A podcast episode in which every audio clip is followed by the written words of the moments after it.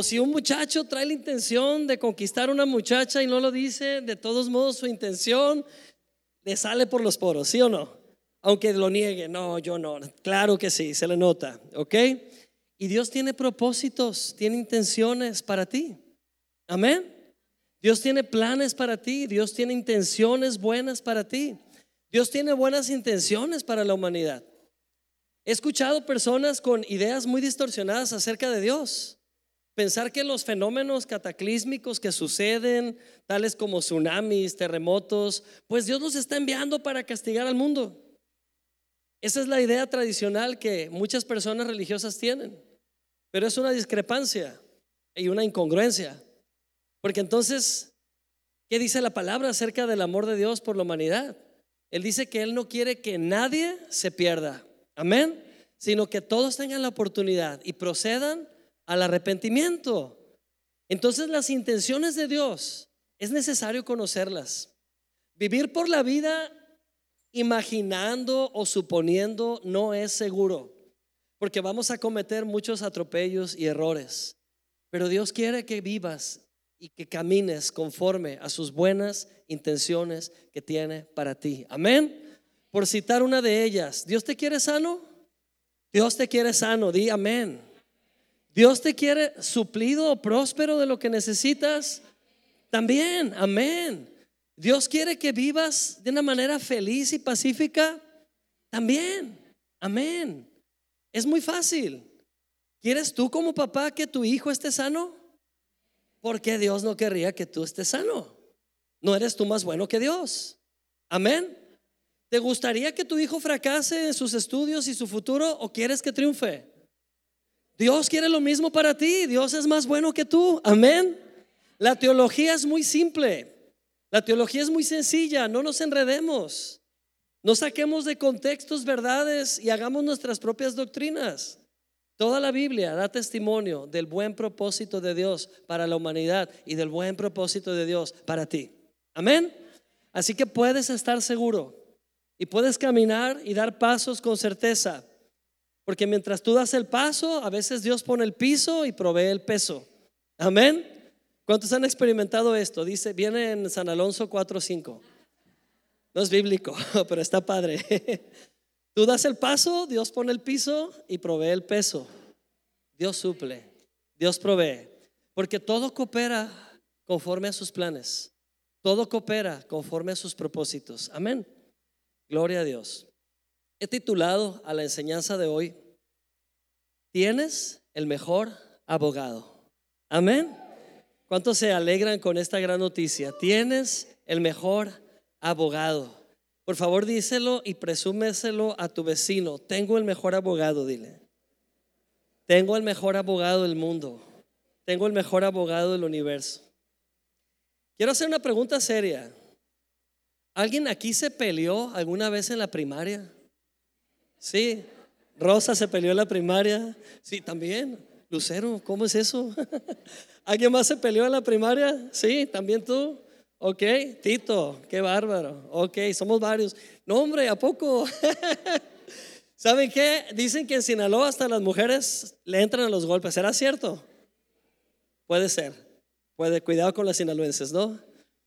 Yo recuerdo la primera vez que me vi involucrado en una pelea. Ahí donde me ven de santo, de, buen chico, tuve mi momento de adrenalina en la primaria y estaba como en cuarto, quinto año. Y les voy a contar cómo estuvo. Un día común y corriente, yo llegué a la escuela y ya había una bolita en la entrada viéndome feo, amenazantemente. Y cuando yo paso por ahí me empiezan a decir cosas y yo no sabía qué estaba pasando y hasta me quería meter el pie para que me tropezara.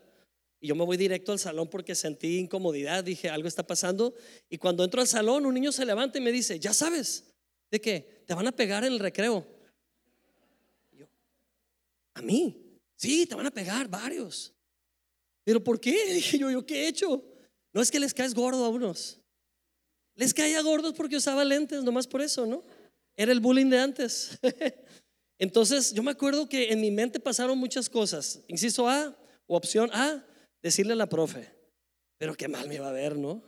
Ya a esa edad hay que demostrar que, que somos valientes Inciso B, decir a la dirección que le hablen a mi papá. E inciso C, buscar algún amigo que me ayudara a defenderme.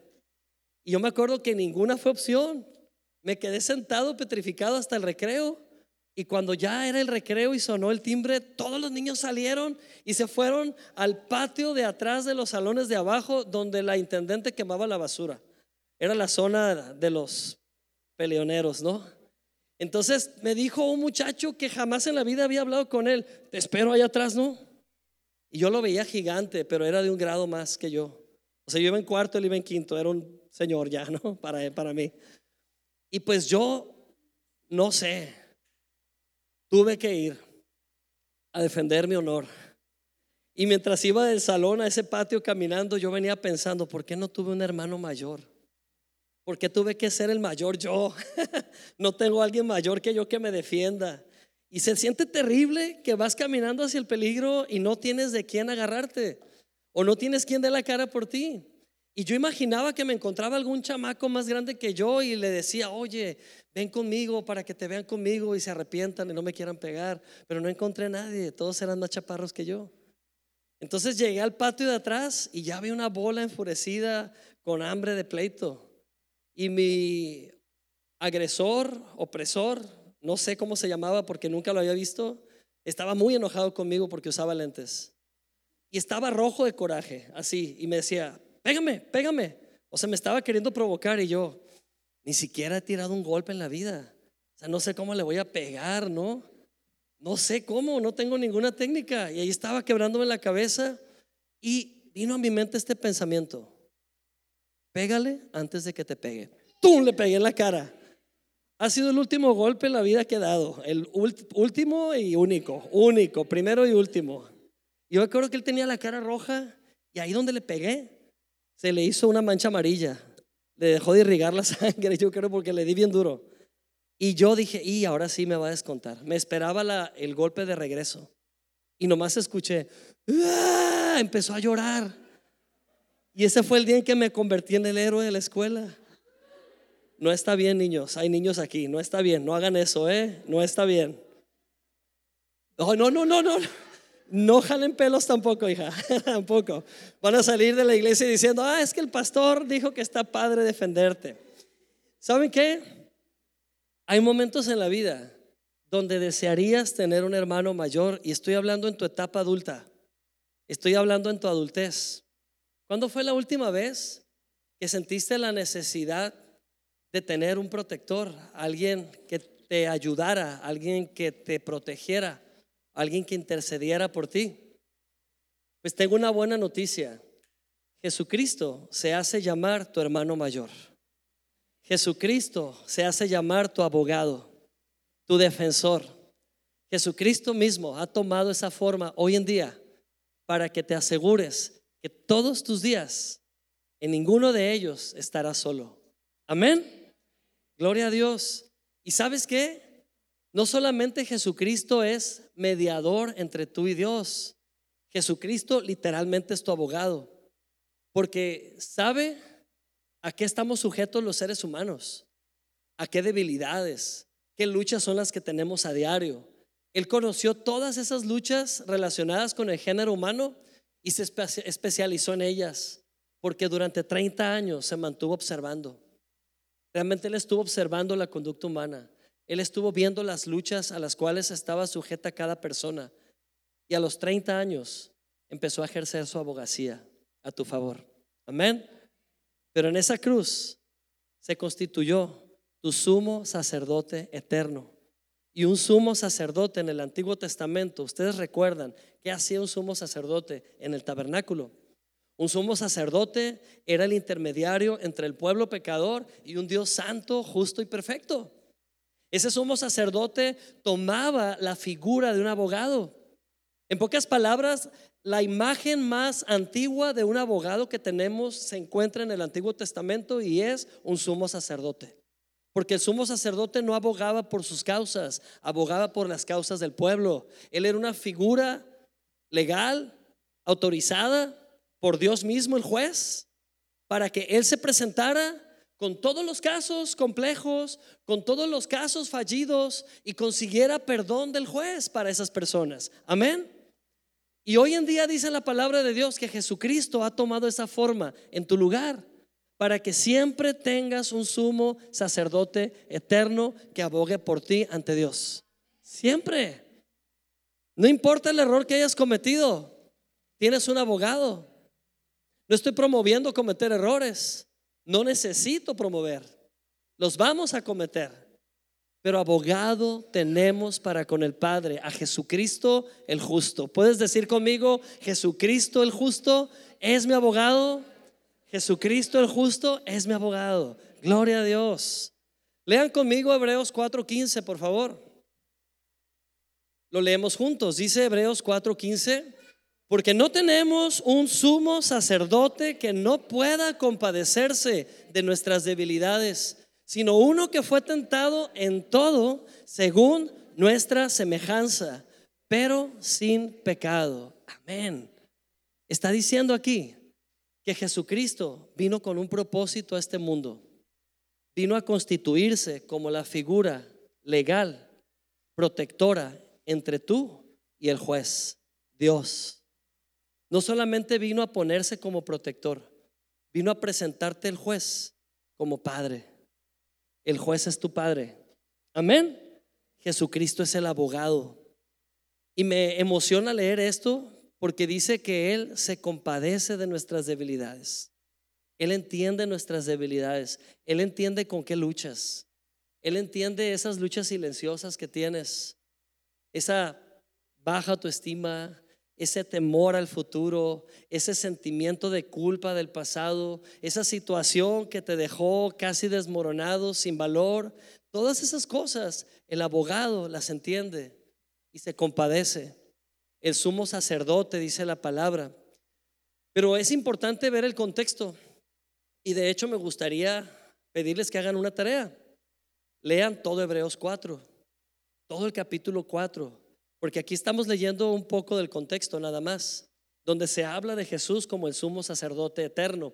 Pero sacerdote de qué? Porque es necesario que tengamos un sacerdote entre Dios y nosotros. Vamos a leer un poco de contexto, no lo tengo en la pantalla, pero escúchenlo con atención. Dice en el capítulo, versículo 14 del capítulo 4 de Hebreos, dice, por tanto, teniendo un gran sumo sacerdote que ha traspasado los cielos, Jesús, el Hijo de Dios, retengamos nuestra profesión. Amén. ¿Qué dice? Retengamos nuestra profesión. ¿Lo puedes repetir? Retengamos nuestra profesión. ¿Cuál es tu profesión? No estoy hablando de tu profesión universitaria. No, no, no, no. Profesión es declaración, confesión. Retengamos nuestra confesión. ¿Qué has confesado que te ha salvado? Has confesado a Jesucristo como tu Salvador. Retén esa confesión. Amén. O sea, ¿ya aceptaste a Cristo? No necesitas volverlo a aceptar, pero retén esa decisión que tomaste, retén esa confesión que hiciste. Cuando tú dijiste, recibo a Jesucristo como mi Salvador, ¿tú crees que Jesús vaciló con eso? En ese instante envió a su Espíritu y te selló. Te hizo suyo, te hizo su propiedad, porque tú le autorizaste. Gloria a Dios.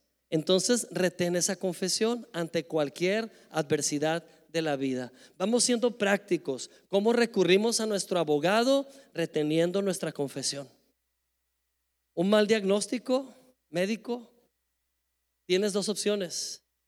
Caerte por un abismo emocional y lamentarte y victimizarte y decir, ¿por qué a mí, Señor, habiendo tanta gente mala afuera delinquiendo? ¿Por qué me tocó a mí la lotería? Espera, Retén la confesión que te salvó. Ante ese mal diagnóstico, declara a Jesucristo como tu salvador de toda enfermedad. Amén. En lugar de caer por ese abismo emocional, declara, gracias Señor Jesucristo porque tú me salvaste de la enfermedad. Y hoy tiene poder esta declaración en mi cuerpo en el nombre de Jesús. Amén. ¿Te amenaza el peligro? ¿Está pasando algo crítico en tu familia? En lugar de volverte tan consciente del problema y empezar a lamentarlo, tú puedes retener esta confesión y hablar salvación a tu familia. hablar salvación a tu casa, hablar salvación a tus hijos. ¿Está algún hijo tuyo en peligro tomando malas decisiones? Declara salvación sobre su vida en el nombre de Jesús. Amén. O sea que ese sumo sacerdote eterno, su obra es tan perfecta y tan real. Y tú tienes acceso a esa obra 24/7 conforme a la retención de tu confesión. Amén. Cerca está la palabra de tu boca. Que si confiesas a Jesús como tu Señor y Salvador y crees que Dios le levantó de los muertos, serás salvo tú y toda tu casa. Amén. O sea que la palanca para emergencias está cerca. El cristal de rompas en caso de incendios está cerca. Es la confesión de tu boca que Cristo es tu Salvador. Amén. Todo aquel que proclame el nombre del Señor, ¿qué? Será salvo. Amén. Pero esto no termina aquí. Entonces dice lo que acabamos de leer, porque no tenemos un sumo sacerdote que no pueda compadecerse de nuestras debilidades, pues Él fue tentado en todo, igual que nosotros, pero sin pecar. Amén. Y aquí viene la conclusión. Escuchen bien, dice, por tanto, acérquense con confianza al trono de la gracia para que alcancen ayuda oportuna en el momento de necesidad. Amén. Acércate con confianza para alcanzar qué? Oportuna ayuda en el momento de tu necesidad. ¿Cuándo fue el último momento de tu necesidad? Ahorita vas a decir. ¿Sí? ¿Cuándo fue el último momento en el que sentiste la necesidad hasta aquí? Los problemas hasta el cuello. ¿Hoy por la mañana? ¿Ayer? ¿La semana que entra? ¿Cuándo fue la última vez que sentiste caer, caer a un hoyo en crisis? Cerca está la salvación, está en tu boca. Confías a Jesús y el abogado está atento. El sumo sacerdote eterno está activo a favor de todos aquellos que han creído. Amén. Gloria a Dios. Amén. Estoy contento enseñando esta palabra porque es una revelación para mi vida también. ¿Ustedes creen que los pastores no necesitan ayuda de Dios? Mucha más, más que ustedes. Pero sabes, sabemos que la figura de un abogado en Cristo es poderosa para nosotros hoy y es muy necesaria por los alcances que tiene un abogado. ¿Qué hace a un abogado tener ese poder y autoridad para defender? ¿Qué dirían ustedes si les digo, oigan, ¿qué creen? Ya no me voy a dedicar al pastorado. En dos semanas voy a empezar a atender casos de abogacía. Si quieren pueden llamarme y les puedo representar. Pero no he estudiado abogacía. No sé nada de leyes. No tengo ni idea de cuáles son tus garantías individuales. No tengo ni idea de lo que dice la constitución acerca de tus derechos. ¿Tú crees que pueda ser un abogado confiable? A lo mejor soy muy buena onda y tengo muy buenas intenciones. Pero si no tengo preparación, no sirvo para nada de abogado. ¿Me equivoco? ¿Qué le da a un abogado la autoridad de defender un caso? Conocimiento, amén. ¿Conocimiento de qué? Conocimiento de las leyes. Y Jesucristo se especializó por 30 años en el conocimiento de la ley que apuntaba en tu contra. Jesucristo se preparó 30 años y conoció la ley a tal grado que la conoció a la perfección y no solamente la conoció, fue, fue capaz de cumplirla. Fue capaz de cumplirla perfectamente por ti y por mí. Amén. ¿Qué le da a un abogado esa autoridad para representar al acusado? Conocer, conocimiento. Y sabes, tu abogado eterno, Jesucristo, conoce todo lo que estaba en tu contra y lo ha vencido en la cruz del Calvario. Amén. Jesús enfrentó todo el mal de este mundo en la cruz y se especializó incluso en tu dolor. Se especializó incluso en aquellas cosas que te persiguen y que te aquejan. Si yo tomara un cajón y pusiera todo el sufrimiento de cada uno de ustedes en ese cajón, a ver cada quien pasa y ponga un poco de su sufrimiento, Jesucristo lo tomó todo ese sufrimiento y lo cargó en la cruz. Todo ese dolor y sufrimiento, Él lo cargó porque ese fue su trabajo. Y qué interesante que en la cruz quedó solo. Siempre anduvieron con él 12 para todos lados, pero ese día solo había uno y era Juan. Pero todos los demás desaparecieron, hasta el más hablador, que decía que yo te voy a defender si te pasa algo, Pedro. El único que estuvo ahí calladito era Juan. Y por eso Jesús le encargó a su mamá, Juan, que le dijo, Juan, he aquí tu madre, te la encargo, cuídala, cuida sus últimos años. Y la historia da mucha evidencia de que Juan cuidó de María en su vejez. Pero sabes, Jesús padeció solo. Y lo más interesante es que él no tuvo un abogado que lo defendiera. No hubo ningún abogado defendiendo su inocencia. ¿Y sabes por qué no hubo? Porque él mismo en ese momento se convirtió en nuestro abogado. Entendió todo el dolor, entendió lo que significa estar solos. Él estuvo solo. ¿Cómo lo sabemos? Sintió el abandono de su papá. Siempre Jesús le llamó a Dios Abba, papá, papi. Y la única vez en los evangelios que Jesús deja de llamarle Abba a Dios es ahí en la cruz. Cuando Jesús dice, Dios mío, Dios mío, ¿por qué me has desamparado? Fue abandonado por el Padre y el Padre tuvo que darle la espalda al Hijo. Pero ese fue el pago y la evidencia de que el Padre ya nunca va a poder darte la espalda a ti. Le dio la espalda al Hijo porque en el Hijo estaba representada toda nuestra maldad y todo nuestro pecado. Todo nuestro pecado fue juzgado en Jesús, nuestro abogado. Él funcionó como víctima y como defensor al mismo tiempo. Ese es un caso no común, pero triunfó sobre la muerte y el pecado. Amén. Él murió, fue sepultado y al tercer día, ¿qué pasó? Resucitó. Wow. ¿Estaré exagerando con esto de que Jesús sufrió por nosotros? Isaías 53, 7, por favor lean estas palabras. Dice, angustiado él y afligido, no abrió su boca, como cordero fue llevado al matadero, y como oveja delante de sus trasquiladores, enmudeció y no abrió su boca. Wow, ese fue tu Salvador yendo al castigo por ti. Ese fue tu Salvador siendo llevado a la corte. La cruz fue una corte. En esa corte fue juzgado el pecado de la humanidad. No había abogado, el abogado era Cristo mismo, el acusado. Te voy a decir lo que pasó ahí en esa corte. Esa cruz tenía tu nombre. Así imagínalo, tenía tu nombre. Tú tenías que ir a morir esa cruz.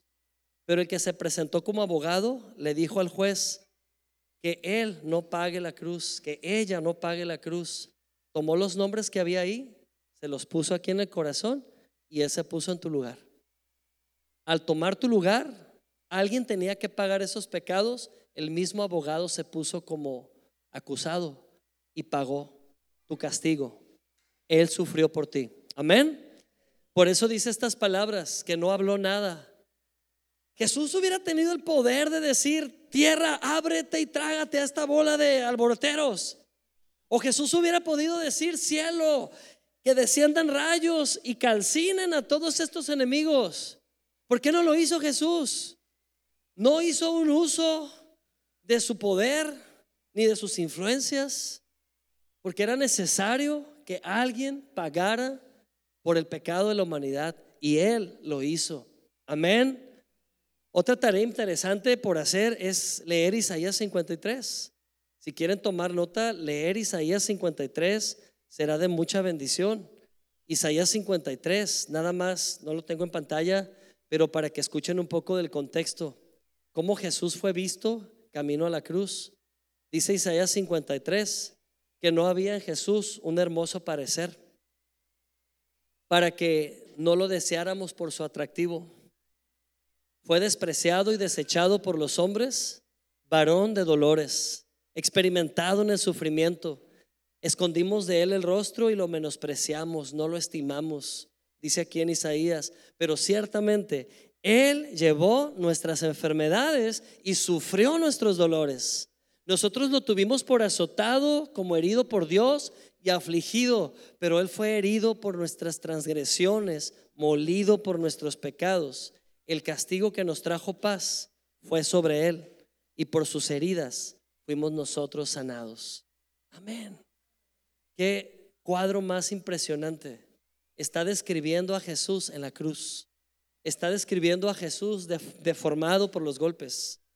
No había ya un parecer humano en él, parecía un trapo con el que limpias lo, lo que está sucio en la mesa.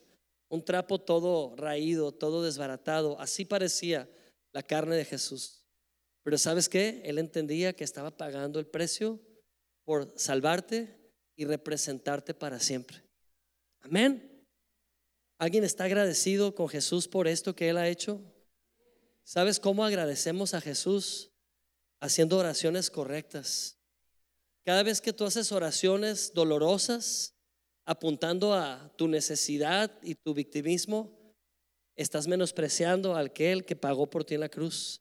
Si tú oras diciendo, Señor, mira lo mal que estoy, yo sé que no merezco nada, pero aunque sea, ayúdame un poco, tú no estás dejando que el abogado te represente. ¿Quieres honrar al abogado que lo dio todo por ti? Empieza a declarar lo que él hizo por ti y preséntate ante el Padre con dignidad diciendo, gracias Padre, es verdad, nada merezco, pero Cristo Jesús pagó todo por mí. Por tanto me presento confiado en el trono de tu gracia y recibo la oportuna ayuda en el nombre de Jesús. Amén. Así honras la cruz, así honras a tu abogado, así agradeces a tu sumo sacerdote eterno. Gloria a Dios. ¿Saben? la mayoría de los creyentes nos relacionamos con Jesús como un Jesús histórico. Todos tenemos en la mente la viva imagen de Jesús de Nazaret, caminando entre los pueblos con sandalias y con una túnica, quizás un turbante, y nos lo imaginamos sudado, con los pies empolvados, hablando con multitudes. Esa es la imagen que tenemos de Jesús. Pero ese Jesús es el Jesús histórico y Jesús vino en tres etapas a este mundo. La primera etapa es esa. Jesús vino como hombre. Jesús hombre. Amén. Siendo Él Dios, creador del cosmos, el creador de todo lo que hay. Se hizo humano. ¿Para qué? Para identificarse con nosotros. Se hizo humano para pasar 30 años estudiando el dolor humano, aprendiéndolo, viendo qué era lo que tú necesitabas, especializándose en leyes para ser un buen abogado para ti. Y ese es el Jesús histórico. Pero Jesús no se quedó como un Jesús profeta. Para muchas religiones Jesús es solo un buen profeta. Y curiosamente los musulmanes, ellos no tienen pleito con Jesús. Solo no creen que sea Dios. Él piensan que fue un buen profeta. Y bueno, menos mal, ¿no? Si alguien le habla de Jesús a un musulmán, no tiene problema con decir, ah, pues sí, fue un buen hombre es todo. Pero si tú le dices, oye, pero Jesús es Dios y es el sumo sacerdote eterno que intercede por ti, ahí sí va a haber conflicto. ¿Con qué Jesús te relacionas hoy en día tú? Si te sigues relacionando con un Jesús histórico, con razón no estás extrayendo ni una gota de poder para tu vida y te sigues representando tú solo, te sigues justificando tú solo delante de Dios. Pero Cristo en este momento ya no está en la cruz. Muchas religiones occidentales representan a Jesús en un madero. Jesús ya no está en un crucifijo. Jesús ya no está en una cruz. Jesús en este momento ha entrado al lugar santo, celestial, y ahora es el sumo sacerdote eterno, intercediendo por ti día y noche, justificándote ante Dios día y noche, salvando una parte de ti llamada alma. Amén. Cuando tú aceptaste a Jesucristo, tu espíritu fue 100% salvo. Tu espíritu es salvo. ¿Cuántos dicen amén? Tu espíritu en este momento tiene una condición perfecta. Tu espíritu es perfecto, no le falta nada. Pero tu alma está entendiendo día a día quién es y qué ha recibido en Cristo. Y por esa alma Jesús está intercediendo. Porque tu espíritu ya es un pase directo al cielo. Ya eres salvo 100%. ¿Cuántos creen que son 100% salvos? Es más, está mal la pregunta. ¿Cuántos creen que son salvos? No hay porcentajes. No puedo decir, ¿cuántos, cuántos la llevan ahí en un 80%? No existe eso. O eres salvo o no eres salvo. Amén. ¿Sí? ¿Cuántos creen que estoy un 80% casado con Perla? Ya me vio feo Perla porque eso no se puede. ¿Estoy casado o no estoy casado con Perla? Es un estatus, amén. Es un estatus y no hay porcentajes. Estoy casado. No puedo decir 100% casado, estoy casado. Ese es mi estatus. ¿Cuántos son salvos? No hay porcentajes.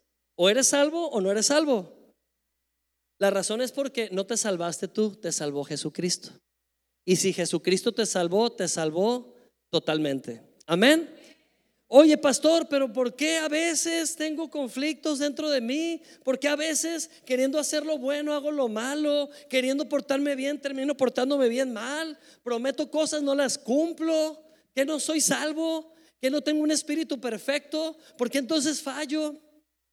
La razón es porque dentro de ti también hay un alma. Y el tratamiento de Dios para el espíritu es diferente al tratamiento de Dios para el alma. Amén. En esta iglesia, como ya se ha de haber dado cuenta, hablamos demasiado del alma y el espíritu. La razón es porque necesitamos discernir en que son dos cosas diferentes. Y mientras sigamos amalgamando el espíritu con el alma, ahí estamos enredados, tratando de agradar a Dios, cuando nuestro espíritu es 100% agradable a Dios. Es más, es agradable. Amén. Dios se agrada de quién eres en el espíritu.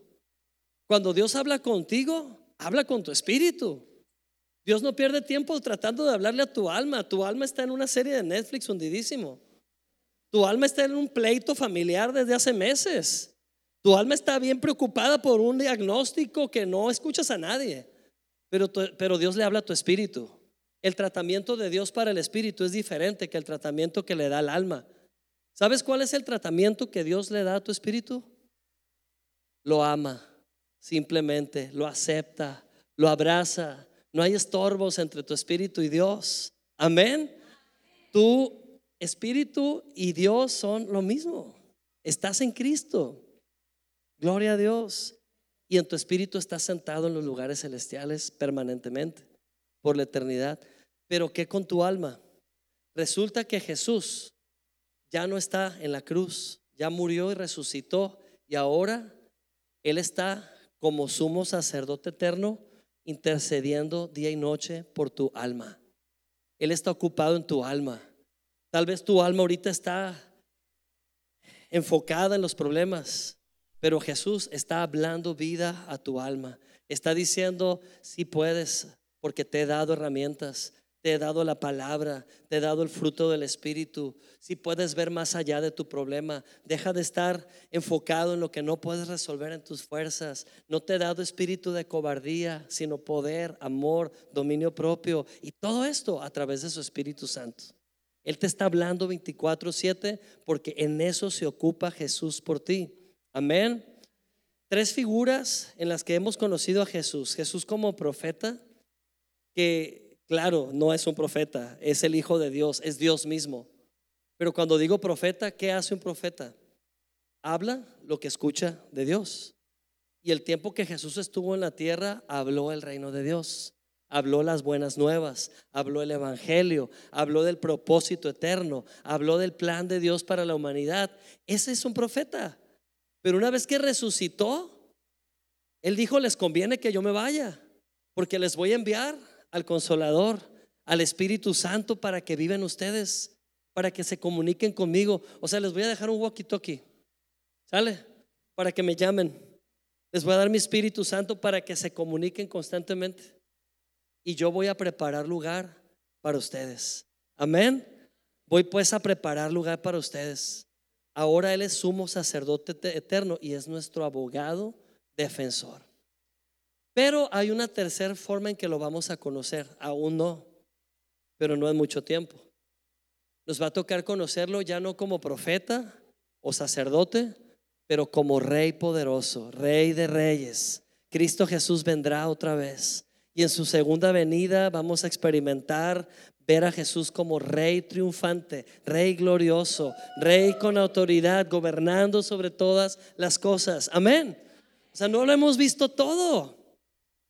Pero ahora tenemos un sumo sacerdote eterno que se compadece de nosotros, tiene empatía por nosotros. Amén. La disputa entre los discípulos y Jesús es que los discípulos no entendían a qué vino Jesús. Y hasta le preguntaban, en el caso de Felipe, ¿a poco tú conoces a Dios? Y Jesús le decía, que no has entendido, yo y el Padre uno somos. Y por ejemplo, ahí en Juan 14, 9 podemos leer un poco de esa situación. Y Jesús le dijo a Felipe, tanto tiempo hace que estoy con vosotros y no me has conocido, Felipe. El que me ha visto a mí, ¿qué pasa? Ha visto al Padre. ¿Cómo pues dices tú, muéstranos al Padre? Y es que la realidad es que Jesús, al ser nuestro sumo sacerdote eterno, nos presenta limpios ante el Padre como hijos amados. Amén. Por eso dice la palabra que somos qué? Aceptos en el amado. Dilo conmigo, soy acepto en el amado. Gloria a Dios. Amén. Entonces, el tratamiento es diferente. ¿Y sabes qué? Yo creo que en esta iglesia hemos escuchado tanto de nuestra identidad en Cristo que ya es tiempo que cada uno de nosotros se apropie de esa identidad. Cuando yo me encuentro a un creyente dudando de su identidad, dudando de si Dios le ama o no, o si Dios ha hecho algo a favor de él o ella o no, depende de dónde venga, es como yo lo trato. Si no es de gracia sin fin, yo siento compasión y yo digo, ay, ven para acá, te voy a dar un abrazo, ay, cosita, no entiende su valor, mira, Dios te ama. Y empiezo a hablarle con una ternura, un amor de papá, y, me da compasión, hombre, creyentes que no entienden cuánto Dios les ama. Pero si es alguien de gracia sin fin preguntándome, me quito el cinto, muchachos. No está bien que alguien de gracia sin fin, después de tanto tiempo, siga dudando de cuánto Dios le ama. Porque no escuchamos otro mensaje que Dios te ha hecho rey sacerdote. Dios te ha justificado. No tienes excusa, alma. Puedes renovarte. Puedes echar mano de tu salvación. Puedes echar mano de tus tesoros. Tienes acceso abierto al trono de la gracia de Dios. Amén. No solo predicamos aquí de la gracia. Gracia es lo que Dios proveyó, sino predicamos de la fe, que es cómo tú tomas esa gracia, cómo te abasteces de esa gracia, cómo la haces práctica en tu vida. Amén. Hay suficiente gracia para sanar. Hay suficiente gracia para caminar en salvación. Hay suficiente gracia para caminar en santidad. Hay suficiente gracia para caminar en protección. No hay excusas. Creyentes, es hora de tomar lo que es nuestro. Es el lema de nuestro año, poseer nuestra herencia, caminar poseyendo esa herencia constantemente, que ya tenemos un abogado que nos defiende perfectamente. ¿Qué pasa cuando tienes un abogado tan bueno como Jesús? Ninguna condenación hay para los que estén en Cristo Jesús. Romanos 8.1 lo leemos juntos y lo memorizamos si es posible. Dice, Ahora pues, ninguna condenación hay para los que están en Cristo Jesús. Amén. ¿Y sabes cuál es el contexto de este versículo? A continuación dice, esto es para los que no andan conforme a la carne, pero conforme al Espíritu. ¿Qué significa eso? Esto es para los que han entendido que tienen un Espíritu perfecto en Cristo. Cuando tú entiendes que tienes un espíritu perfecto en Cristo, ninguna condenación hay para ti. Pero si sigues militando entre querer ser tu propio abogado, querer ayudarte tú solo delante de Dios o presentarte ante Dios como víctima, entonces tú estás caminando en la carne y por eso vives condenado. Por eso vives pensando que Dios no está de tu lado, que Dios te abandonó. ¿Sabes que eso es ego? Cuando una persona está tirándose para que la levanten, es ego. Es ego porque quiere el enfoque en Él. Deja de poner el enfoque en tus heridas. Deja de poner el enfoque en tu dolor. Deja de poner el enfoque en tu sufrimiento. Alguien sufrió cien veces más que tú en la cruz. No se compara tu sufrimiento con el sufrimiento de Cristo. Deja de ser un ególatra queriendo llamar la atención de Dios desde tus esfuerzos. Abogado tienes para con Dios, tienes un defensor, Él lo hizo todo por ti para presentarte ante Dios justificado, libre, limpio, perdonado. Amén. Gloria a Dios. Ninguna condenación hay para los que están en Cristo Jesús. Amén. Esto quiere decir, deja de andar por la vida cargando con culpa. Deja de andar por la vida cargando con inferioridad. Peor aún, deja de caminar maquillando tu inferioridad con superioridad. Todo eso es una lucha de ego. Crucifica tu ego en la cruz. Ahí déjalo en la cruz y sé libre. Que tu espíritu florezca. Descubre quién eres en el espíritu. No tiene comparación a lo que fuiste en la carne. Amén. En esta iglesia no predicamos que hay dos perros dentro de ti, un perro negro y un perro blanco, y pues que va a dominar al que más alimentes. No.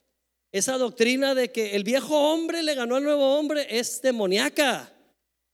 Es demoníaca porque invalida la cruz. Jesucristo mató al viejo hombre en la cruz. Mató al viejo Alonso en la cruz. Mató al viejo Carlos en la cruz. Mató al viejo Ricardo en la cruz. Amén. Mató a la vieja y al viejo que tú eras. ¿Por qué andas buscando al viejo hombre si ya murió?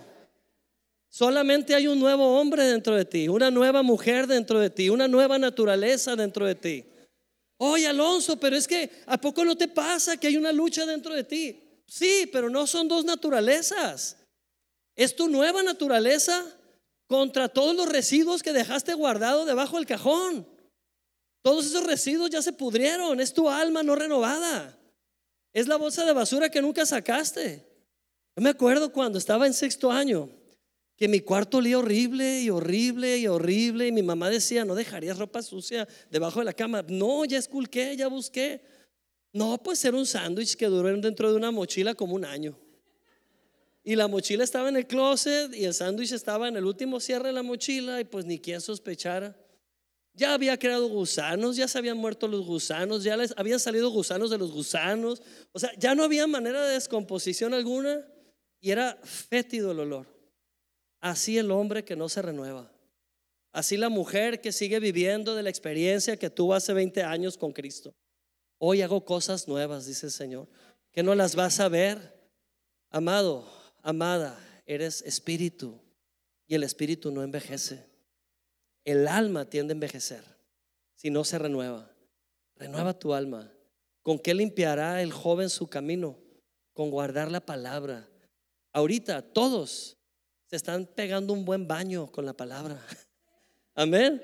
Nos, dijo el otro, nos estamos pegando un baño con la palabra. La palabra nos lava. ¿De qué nos lava? Del polvo de este mundo. Cada vez que tú caminas por este mundo, arrastras polvo de chismes arrastras polvos de crítica, arrastras polvos de pesimismo, se te llenan los pies de polvo. Transitar por el mundo es polvo. ¿Y qué hizo Jesús con los pies de los discípulos? Se los lavó. ¿Y qué dijo Pedro? No, no, no, a mí no me lave los pies. Yo me los lavo solo. ¿Y qué dijo Jesús? Pedro, Pedrito, te conviene que te lave los pies. Porque si no te los lavo no tendrás parte en mi reino. ¿Estaba Jesús quitándole la salvación a Pedro? No, le estaba diciendo no vas a entender el reino, no vas a entender el propósito, no vas a entender la buena intención de Dios, no vas a entender el buen plan de Dios. Si tú no recibes la palabra, vas a seguir caminando con los pies sucios de lo que has arrastrado del mundo y eso apesta. Eres salvo, sí, gloria a Dios, vas a ir al cielo, pero no vas a entender el propósito de Dios en la tierra. No vas a entender la buena intención de Dios en la tierra los buenos planes de Dios y cómo vive alguien que no comprende la bondad de Dios. Pues vive auto, autolastimándose, vive haciéndole daño a otras personas, vive mintiendo, vive en un engaño, vive en depresión, vive en angustia, vive en ansiedad. Pero conocerás la verdad y la verdad te hará libre. La verdad es agua que te lava. Amén. Así que todos aquí nos estamos pegando un buen baño el día de hoy. Gloria a Dios. Amén. La palabra nos lava, gloria a Dios. Así que si estás en Cristo Jesús, no más condenación. Ya no, no sé de dónde sacamos la condenación si no hay. Nos la inventamos, nos encanta inventarnos drama, ¿verdad? Ah. Señor, ¿hasta cuándo estaré aquí? Ah, yo soy el peor. Hebreos 7:25 dice, por esto también, y escuchen por qué Jesús es el buen abogado, léanlo. Dice, por esto también, puede salvar por completo a, a, los que por medio de Él se acercan a Dios, puesto que vive para siempre para interceder por ellos. Amén. Está hablando de Jesús, que está hablando de la abogacía de Jesús. Dice que puedes salvarte por completo cuando te quieres acercar a Dios. Tú te quieres acercar a Dios, hazlo por medio del abogado, porque ella tiene todos los procesos disponibles para que nada te separe del amor de Dios. Ya fue hecho en la cruz, ya está todo eso listo. No trates de acercarte con tu propia bondad porque te vas a engañar. Pero Cristo Jesús dice en este versículo de Hebreos 7:25 que Él puede salvar por completo a los que por medio de Él se acercan a Dios. Y también dice que Él vive para siempre para interceder por ti. Él vive para eso. Jesús vive para presentarte siempre aprobado ante el juez. Gloria a Dios. Jesús vive, es más, es para eso se entregó Jesús. Es como cuando escuchas a alguien decir, es que yo no puedo vivir sin hornear pasteles. O yo no puedo vivir sin hacer deporte. Yo vivo para eso. O yo no puedo vivir sin leer. Para eso vivo. Pues Jesús para eso vive, para defenderte. Jesús para eso vive, para representarte. Nunca más solo, nunca más sola. ¿Sabes qué está haciendo Jesús por ti en este momento?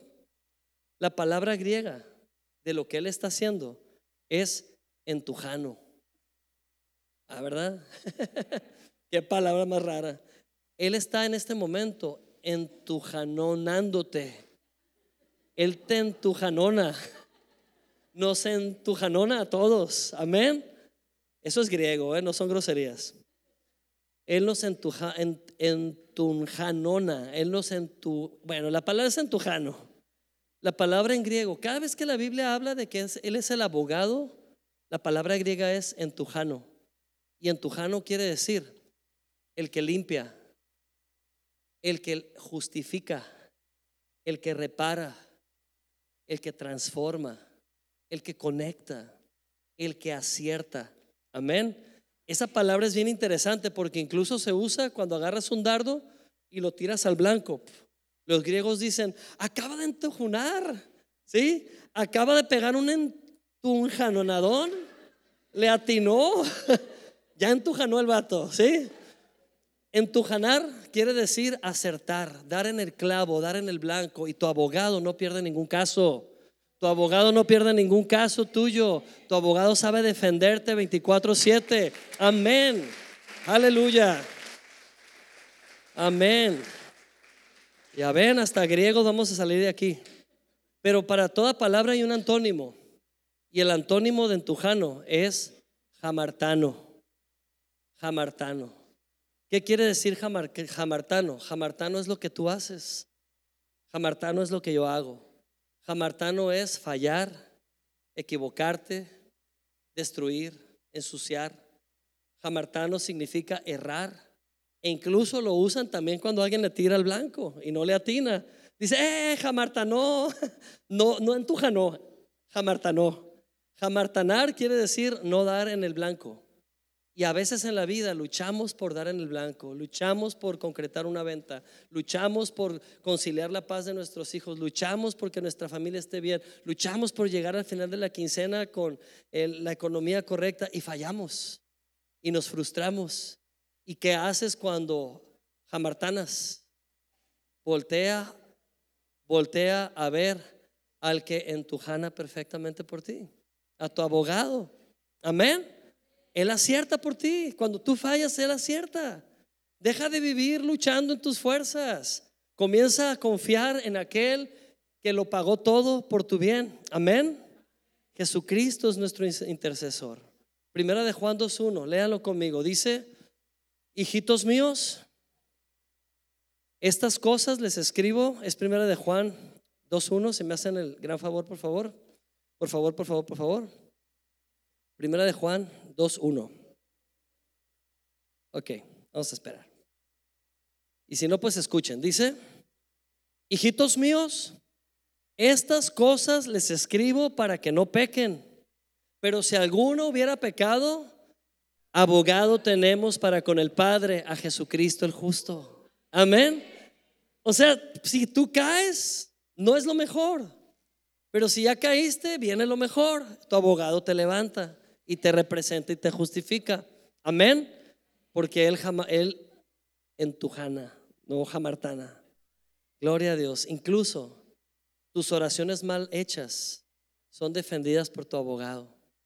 Qué bueno que Dios no se toma literal cada oración que hacemos almática, porque la mayoría de nuestras oraciones almáticas son declaraciones de muerte. La mayoría de nuestras oraciones almáticas sentimentales son declaraciones de fracaso. Podríamos escribir una, una, serie de Netflix dramática de todas las oraciones almáticas de los creyentes y tuviéramos una gran trama. Porque ¿qué oramos en el alma? Lo que no tenemos, lo que nos falta, nuestras luchas, nuestras debilidades. Mira, Señor, aquí estoy como un pájaro herido que se muere en el suelo y empezamos a ser poéticos, pero de la muerte. Poéticos, pero de la tragedia. Poemas del enemigo. El enemigo está gozoso con nuestra poesía. Pero si oramos desde el Espíritu, haremos oraciones poderosas validadas por nuestro abogado, certificadas, llegan directo al trono de gracia. ¿Y sabes quién se encarga de nuestras oraciones? El Espíritu Santo. Cada vez que tú oras desde el alma, qué bueno que tienes al Espíritu Santo. Porque mientras tú dices, Señor, me siento muy deprimido porque las cosas no han funcionado bien. El Espíritu Santo en el aire dice, Señor, lo que este muchachito quiere decir es que no ha confiado lo suficiente, pero tú le has dado dones y talentos, deja recordárselo. Y el Espíritu Santo te recuerda a que tienes acceso para que cambies tu forma de orar. ¿Es importante cómo oramos? Totalmente. Porque si estamos orando todo el tiempo sentimentalmente, nos estamos haciendo patrones mentales en nuestro carácter. Pero si oramos desde el Espíritu, estamos liberándonos. ¿Para qué? Para vivir ese gloria en gloria que dice la palabra cada día. Amén. Romanos 6, 8, 26, y con esto estoy terminando lo que el Espíritu Santo hace, por nosotros. Léanlo conmigo. Dice, de igual manera, el Espíritu nos ayuda en nuestra debilidad, pues no sabemos qué, qué nos conviene pedir, pero el Espíritu mismo intercede por nosotros con gemidos indecibles. Gloria a Dios por el Espíritu Santo, porque entonces podemos declarar vida y declarar un buen futuro para nosotros y los nuestros. Amén. ¿Quieres hacer un cambio hoy en tu vida? ¿Quieres dejar de jamartanar? ¿Y quieres comenzar en tu janar más? Cierra tus ojos, levanta tus manos y te diré cuál es la clave. En este momento arrepiéntete. Arrepiéntete de todos esos años y meses orando desde tu alma dolorosa. Y es hora que le des órdenes a tu alma, que el chip ya cambió. Ya no estamos en la carne, estamos en el Espíritu. Así que levanta una oración de fe y confianza en el abogado. En lugar de decirle al abogado tus dolores, dile al abogado cuánto lo admiras por la obra poderosa que hizo en esos 33 años a tu favor y que sigue haciéndolo por la eternidad. Di conmigo, gracias Jesucristo, porque eres mi fiel abogado, poderoso y eterno, mi sumo sacerdote, que está en la presencia misma del Padre, donde está el gran juez de todas las cosas, pero nos introduce como hijos, nos introduce como herederos. Gracias Jesús, porque defiendes mi heredad, defiendes mi herencia. ¿Lo puedes decir? Gracias Espíritu Santo porque pones las palabras correctas al orar y puedo orar vida sobre mí. Puedo orar un futuro glorioso sobre mí y mi familia.